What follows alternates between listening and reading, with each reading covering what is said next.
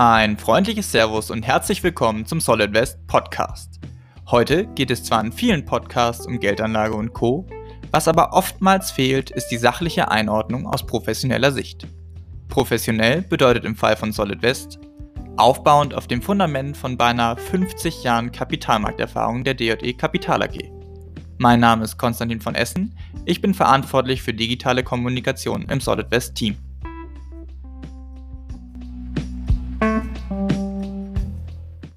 Elon Musk hat es benutzt. Bei Kim Kardashian wird es gemunkelt und die Suchtrends der Videoplattform TikTok sind voll davon. Die Rede ist von der sogenannten Abnehmspritze.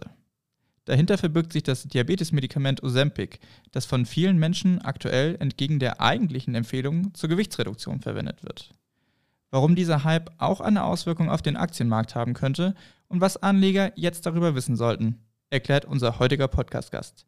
DAD, Healthcare und Pharma-Spezialist Sebastian Hofbeck. Servus Sebastian, grüß dich. Hallo Konstantin, vielen Dank für die Einladung. Schön, dass du da bist.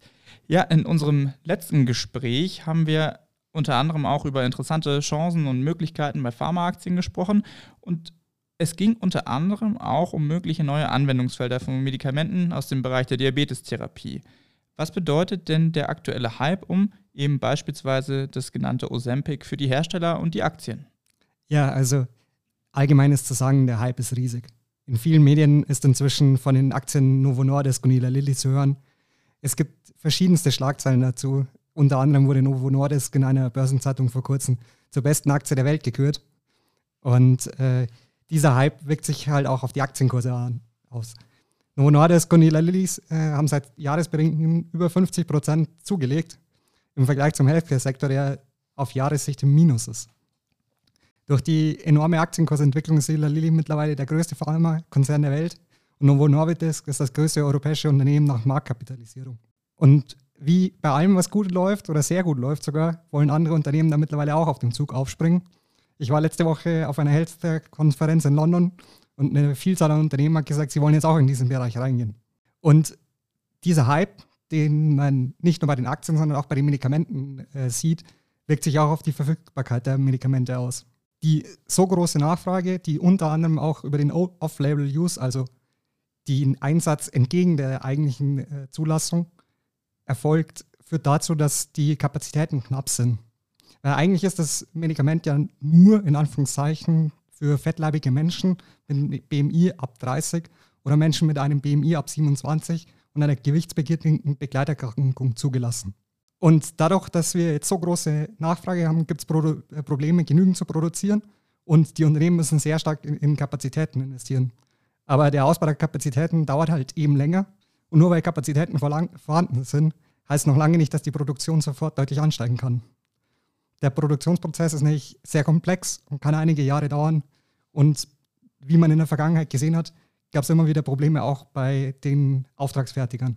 Ja, auf jeden Fall wahnsinnig spannend, auch äh, diese ganze Entwicklung in dem Bereich. Jetzt kann man ja irgendwie auch, äh, wenn man sich das Ganze nochmal vor Augen führt, sich überlegen, wie kann es eigentlich passieren oder was ist der Grund dafür, dass diese Medikamente, die ja eigentlich zu einem Zweck entwickelt und zugelassen worden sind, plötzlich auch in einem ganz anderen, oder was heißt ganz anderen, aber in einem anderen Feld Anwendung finden und dort so gut funktionieren. Also wieso werden die plötzlich auch dort eingesetzt?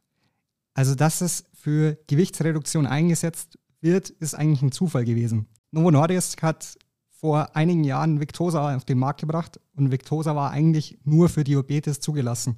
Aber eine der Nebenwirkungen war die Gewichtsreduktion. Und daraufhin hat Novo Nordisk dann auch angefangen, eigene Gewichtsreduktionsmedikamente herzustellen. Wie das Ganze funktioniert, würde ich einmal am Wirkstoff von äh, Ozempic und Vigovi, also den Semaglutid, erklären. Semaglutid ist ein GLP-1-Rezeptoragonist. Äh, das heißt, das ist ähnlich wie das im Darm natürlich vorkommende körpereigene GLP-1-Hormon. Es erhöht nämlich die Insulinmenge, in der Bauch, das in der Bauchspeicheldrüse freigesetzt wird. Und Insulin fördert die Aufnahme von Glucose aus dem Blut und hilft dadurch dann, den Blutzuckerspiegel zu kontrollieren. Zudem setzt der Wirkstoff auch im Gehirn an. Es werden dabei die neuronalen Gebiete aktiviert, die für die Hungerregulation zuständig sind.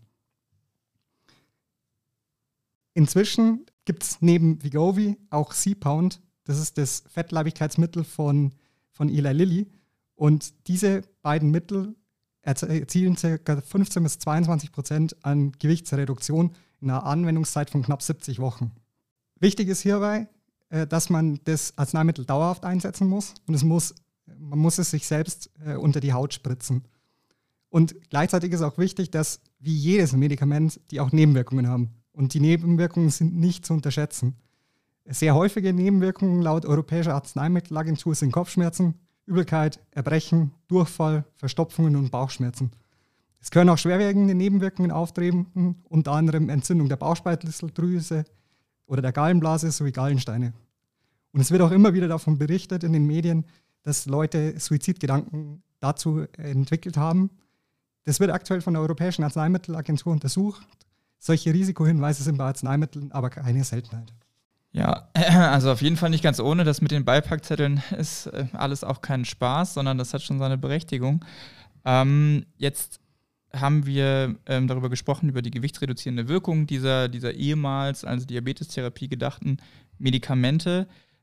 Jetzt ist ja, es geht ja nicht nur ums trendige Abnehmen und, und Schlanksein, sondern es geht ja tatsächlich darum, krankhaftes Übergewicht auch zu reduzieren. Denn Fettleibigkeit ist ja ohne Frage ein sehr akutes gesundheitliches Problem, auch auf globaler Ebene. Ähm, wie schwerwiegend sind denn die Auswirkungen dieser Erkrankung und ihre Folgeerscheinungen?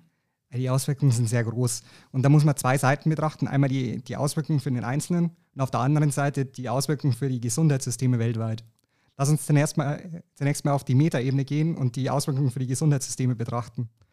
Die WHO spricht mittlerweile davon, dass Fettleibigkeit eine Krankheit epidemischen Ausmaßes angenommen hat.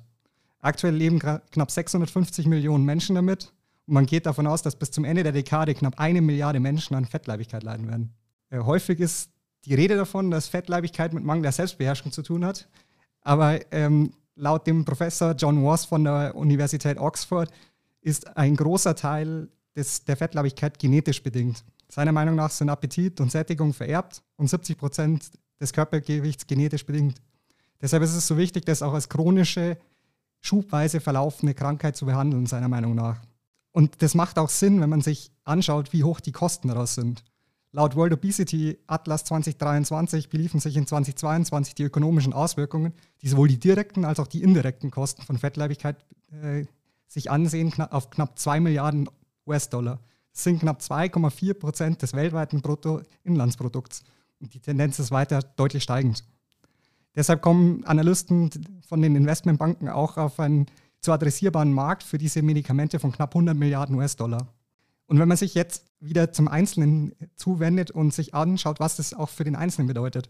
Es gibt sehr viele Begleiterkrankungen, die mit Diabetes und Fettleibigkeit in Verbindung stehen. Aktuell geht man von knapp 200 aus. Darunter sind unter anderem Depressionen, Alzheimer, Schlafapnoe, Herzversagen oder chronisches Nierenversagen. Und Eli Lilly und Novo Nordisk untersuchen auch die Medikamente darauf, was sie für eine Auswirkung auf diese Begleiterkrankungen haben. Und vor kurzem hat Novo Nordisk zwei positive Studienergebnisse bekannt geben können, wo sie sich einerseits die Wirkung auf Herz-Kreislauf-Erkrankungen und auf chronisches Nierenversagen äh, angesehen haben. Das hilft natürlich den beiden Unternehmen dabei, den zu adressierenden Markt zu vergrößern und hat dadurch natürlich auch positive Auswirkungen auf den Aktienkurs von den beiden. Gleichzeitig kommen dann immer die Aktien unter die, unter die Räder, deren Geschäftsmodell von GLP-1 Arzneimitteln bedroht sind. Und diese Kursbewegungen sind einerseits verständlich, weil der Aktienkurs die Erwartung der zukünftigen Geschäftsentwicklung abbildet. Andererseits sind die Ausschläge aber auch etwas übertrieben, da die Auswirkungen noch nicht klar sind und in weiter Ferne liegen relativ offensichtlich ist, dass der Bereich Food and Beverage davon betroffen sein könnte. Äh, wenn Leute weniger konsumieren und vor allen Dingen auch weniger kalorienreich sich ernähren. Laut dem CEO von Walmart gibt es auch schon erste Anzeichen davon. Das haben sie im letzten Quartalscall erzählt. CEOs von anderen Unternehmen in dem Bereich äh, äh, widersprechen dem allerdings energisch. Eine andere Industrie, die da laut Analysten davon betroffen sein könnte, ist die Kleidungsindustrie. Die Idee ist dahinter, dass die Leute, die stark abnehmen, sich neu einkleiden werden. Außerdem wird auch äh, über den Einfluss auf die Gambling-Industrie spekuliert. Insgesamt wirkt es auch so ein bisschen wie ein äh, erstmaliger Hype um die künstliche Intelligenz. Da wollten am Anfang auch alle davon profitieren und Analysten hatten ganze Geschäftsmodelle schon abgeschrieben, äh, die von künstlicher Intelligenz wegrationalisiert werden. Mittlerweile haben sich aber immer mehr die Gewinner herauskristallisiert und der Hype in der Breite hat sich teilweise normalisiert. Und das wird man vermutlich auch bei dem GLP-1-Hype dann sehen können. Ja, interessant. So ein bisschen äh, wie der klassische Gardner Hype-Cycle sozusagen. Also erst geht es in die Übertreibung und irgendwann kommst du auf diesem Plateau der Produktivität an. Äh, ich glaube, so heißt es. Ich bin mir nicht hundertprozentig sicher, aber, aber ich glaube schon. Ähm, ja, also äh, interessant. Wird, wird interessant auch zu beobachten sein, wie sich und ob sich das Ganze auch dahingehend auswirkt. Jetzt hast du schon gesagt, die Keyplayer in dem Bereich, in, in der Produktion und in der Erforschung dieser Medikamente, die haben sich zuletzt sehr, sehr positiv entwickelt in diesem Jahr. Auch im, im Vergleich zu ihren Sektorbegleitern. Ähm, Welche Risiken gibt es denn dabei? Weil klar, was nach oben läuft, du hast es schon so ein bisschen angeschnitten, ähm, hat natürlich auch immer wieder, ähm, ich sag mal, da schwingt so ein bisschen das Thema Blase mit. Könnten wir hier in eine Blase reinlaufen? Du hast auch vorhin schon so mal gesagt, Übertreibung gibt es auch hier und da. Also wie, wie, schätzt ihr das, wie schätzt ihr das ein? Ja, also wenn man sich die Kursentwicklung von Lilly und Novo Nordisk ansieht, dann spiegelt es sich ja auch wieder, dass es kaum mehr einen Investor gibt, der nicht die beiden Aktien hat. Und die Analysten von den Investmentbanken müssen immer weiter ihre Schätzungen erhöhen, um neue, immer höhere Kursziele zu rechtfertigen. Und da ist halt die Frage, wie lange kann so ein Trend weitergehen?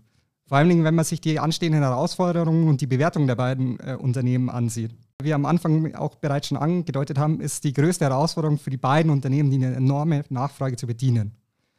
Gleichzeitig ist noch nicht ganz klar, wie lange die Patienten die Therapie fortsetzen werden und äh, um eine dauerhafte Gewichtsreduktion darstellen zu können. Die Frage ist auch, wer trägt dann langfristig die, die Kosten für die ganze Behandlung? Da hat einer der, der größten Versicherer der USA, United Health, schon angedeutet, dass die Kosten für die GLP-1-Behandlung deutlich zu teuer sind und die Preise deutlich zurückkommen müssen. Das ist natürlich auch ein, ein Risiko für die Aktien. Wenn der Preis runtergeht, dann muss man deutlich mehr Volumen nochmal haben, um dasselbe zu erreichen. Es könnte nämlich dann auch sein, dass in Zukunft nur noch Kosten für einzelne Teilgebiete mit nachgewiesenem Zusatznutzen übernommen werden, wie zum Beispiel bei Herz-Kreislauf-Erkrankungen. Dann wird der Patientenpool wieder deutlich eingeschränkt. Es kommt auch immer mehr Konkurrenz mit am Markt, wie ich vorher schon angedeutet habe. Wir haben jetzt Pfizer, Amgen, neuerdings AstraZeneca, die alle ein eigenes Medikament in dem Gebiet herstellen wollen und daran forschen. Und im Moment sind Eli Lilly und Novo Nordisk da auch noch deutlich voraus und sie sagen auch, sie haben Jahre an Vorsprung. Sie arbeiten auch schon an den nächsten Generationen. Die Aktienkurse, die preisen aber den Erfolg in den Bereichen schon ein und äh, es wäre sehr schlecht für die Aktien, wenn, wenn eine dieser Studien scheitern würde. Das größte Risiko unserer Meinung äh, aber geht von schwarzen Schwänen aus. Schwarze Schwäne sind sogenannte unvorhersehbare Ereignisse. Das wäre zum Beispiel, wenn in weiteren Indikationen Sicherheitsrisiken aufgezeigt würden, also in neuen, in neuen Studien, wo was äh, neu auffällt, oder wenn ein stärkerer Zusammenhang mit suizidalen Gedanken festgestellt werden könnte. Zusammenfassend kann man sagen, der Megatrend Diabetes und Fettleibigkeit nimmt eigentlich erst jetzt so richtig Fahrt auf, weil erst jetzt diese Medikamente an den Markt kommen. Für den, für den aktuellen Zeitpunkt sind Ila Lilly und Novo Nordisk bestens dafür positioniert. Die Aktienkurse spielen es aber auch mehr als wieder. Und bei solchen, solchen Darling-Aktien oder Konsensusaktien, die, wie gesagt, schon fast jeder besitzt, können Kleinigkeiten bereits große Auswirkungen haben. Nimmt man sich die Vergangenheit als Indikator, waren Rücksetzer in den beiden Aktien aber häufig gute Einstiegsmöglichkeiten. Ja, also ähm, auf jeden Fall wahnsinnig, wahnsinnig viel Musik drin, würde ich sagen, ähm, aber auch ähm, ja, man muss sicherlich auch damit leben, dass durchaus mal Rückschläge passieren können, vorkommen können. Das ist auch normal am Kapitalmarkt. Äh, keine Aktie läuft immer nur schnurgerade aufwärts. Aktien, die wir heute besonders gut finden, haben irgendwo auch mal schwierige Zeiten erlebt. Ähm, Sebastian, ich sage vielen Dank für die, für die sehr umfassende Einschätzung und ähm, ja, den Blick in diesen sehr spannenden Bereich. Ähm, hat mir wieder sehr, sehr viel Freude bereitet und, ähm, und ich habe sehr, sehr viel mitgenommen. Danke dir. Vielen Dank. Und ähm, wie immer zum Ende dieses Podcasts habe ich jetzt noch eine kleine Leseempfehlung. Und zwar die neueste Analyse von meinem Gast Sebastian Hofbeck zu den Themen aus unserem Gespräch. Da geht es nochmal sehr viel tiefer rein, viele Details, viele Zahlen. Ähm, kann ich also nur, nur wärmstens empfehlen. Es ist wirklich sehr spannend zu lesen. Und ähm, das Ganze ist jetzt auch für Sie online verfügbar. Sie können den Text kostenlos lesen auf unserer Website. Sie finden ihn unter ähm, blog.solidwest.de und als Link hier in den Show Notes. Dann bleibt mir jetzt nur noch zu sagen, Vielen Dank fürs Zuhören und ich freue mich, Sie auch zu unserer nächsten Folge wieder begrüßen zu dürfen. Bis bald und machen Sie es gut.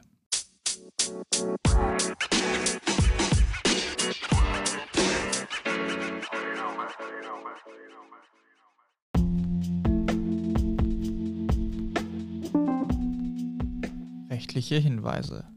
Marketinganzeige. Alle hier veröffentlichten Angaben dienen ausschließlich Ihrer Information und stellen keine Anlageberatung oder sonstige Empfehlung dar. Die hier enthaltenen Aussagen geben die aktuelle Einschätzung der DOD Kapital AG wieder. Diese können sich jederzeit ohne vorherige Ankündigung ändern. Alle getroffenen Angaben sind mit Sorgfalt und entsprechend dem Kenntnisstand zum Zeitpunkt der Erstellung gemacht worden. Für die Richtigkeit und Vollständigkeit kann jedoch keine Gewähr und keine Haftung übernommen werden. Risikohinweis Langfristige Erfahrung und Auszeichnung garantieren keinen Anlageerfolg. Wertpapiere unterliegen marktbedingten Kursschwankungen, die möglicherweise nicht durch das aktive Management des Vermögensverwalters ausgeglichen werden können. Bitte beachten Sie dazu unsere vollständigen Risikohinweise.